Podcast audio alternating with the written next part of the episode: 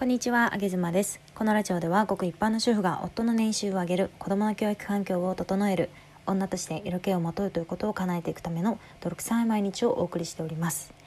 えー、今日は、えー、ヒマラヤの考察というか、えー、ちょっとヒマラヤのランキングが今ざわざわしておりまして えそれについて私がいろいろ調べた中でねいろんな人のラジオを聞いた中でうわこの人うまいなというかこの人強いなっていうのが、えー、2つほど見つかりましたのでもし今ランキングで上に行きたいなとか、えー、もっともっといろんな人に聞いてほしいなみたいな思いのある方は是非聞いてみていただけたらいいかなというふうに思います。えー、ヒマラヤではですねランキングというものがありまして、えー、2つ実はあるんですね。で1つが総合ランキング。もう1つが新着ランキング。のこの2つがあります。で新着ランキングというのは、えー、チャンネルを開設して61以内のものでランキング付けがされます。なので比較的新しいチャンネルが対象になっておりますね。で総合ランキングというのは、えー、解説の日数とかも特に関係なく、えー、本当に全てのチャンネルの中でランキング付けがされております。これは、えー、数で言うとね今5万チャンネル以上あるっていうふうに言われていますがまたでもどんどん増えているんじゃないかなという印象ですね。はい、で、えー、総合ランキングとか新着ランキングのあのどういうふうにじゃあランク付けがされているかっていうのは全ては公開されていないんですけれども、まあ、一部は公開されていますあの週1回の更新よりも毎日更新されていた方が、えー、点数が高いですし、えー、1回配信してそれが3人に聞かれるものよりも100人に聞かれるものの方が、えー、点数が高いといったような形でランキング付けがされているそうですね。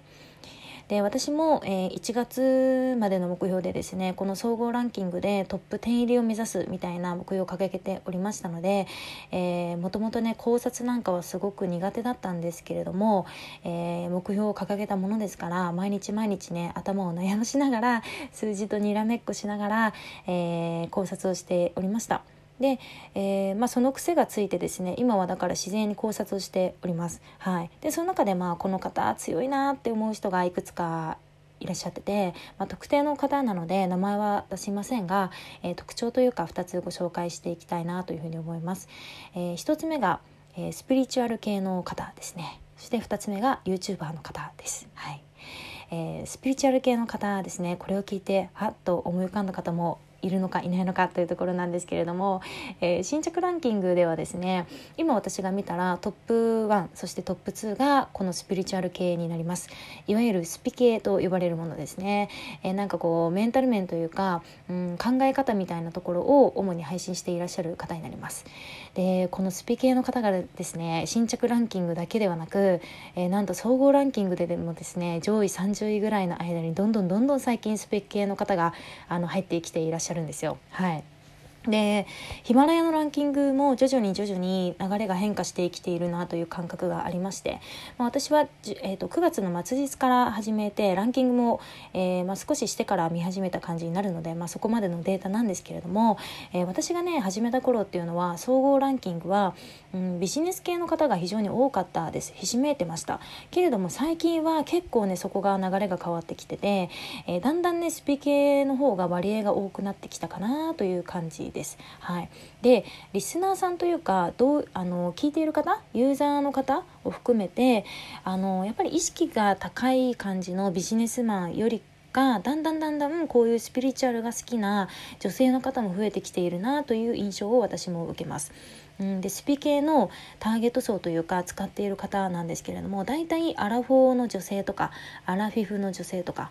まあ、女性が多いのかなって思いますよねやっぱりこの世代の方ってうーん基本的に主婦をしている方が多かったりあとは子育ても一段落終えて自分の時間が結構持てるっていう方が多いのでやっぱりそういう日常生活にもラジオっていうのがすごく相性がいいと思うんですよね。うん、で最近で言うと特にインスタ界のねスピリチュアル系の大物が音声に入ってきたりとかしてて結構ヒマラヤもそういったことでランキングがグラグラグラグラしてるなというイメージです、はい、だからこれはもっともっと加速するんじゃないかなというふうに上げ妻は見てましてうんなんならさインスタライブの音声とかもさラジオで流すってこともできますよね。いろんな使い方があるんじゃないかなというふうに思います、はい、だからいろんなプラットフォームの大物がねこれから入ってくる可能性があるんじゃないかなと思ってすごいドキドキしてるんですですけど例えばツイッター界の強い人とかブログ界の強い人とか、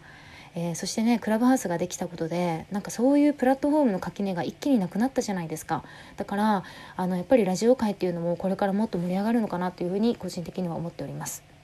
でまたうまいなっていうふうに思うのは2つ目の YouTuber の方なんですけれどもあのねこれ本当に上手だなと思います、えー、ただ私は、えー、ラジオ界から見ての上手だなって思うので果たしてそれが YouTube 界から見て、えー、いいのかな悪いのかなっていうのはちょっとよくわからないんですけれどもこのね YouTuber の方のやり方はあの有料のね YouTube の音源をラジオでヒマラヤのラジオで無料で流してらっしゃるんですよ。そりゃ聞くよね。そう。あとさ YouTube ライブを、えー、その方やってらっしゃってて1時間とか1時間半とかその YouTube ライブをラジオで流すの。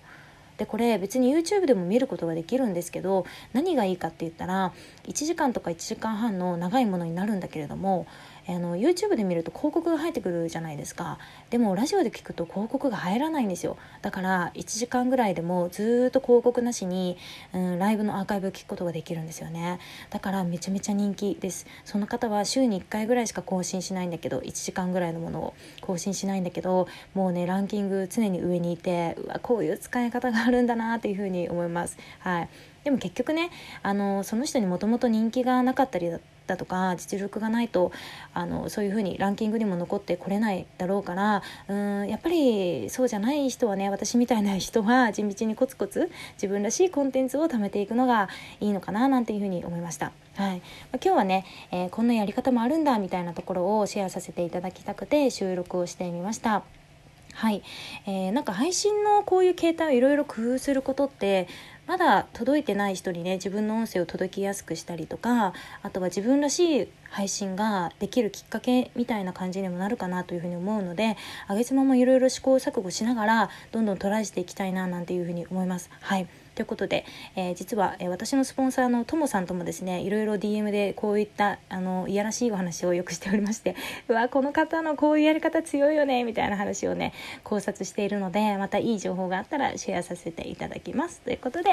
あげずまでした。バイバイ。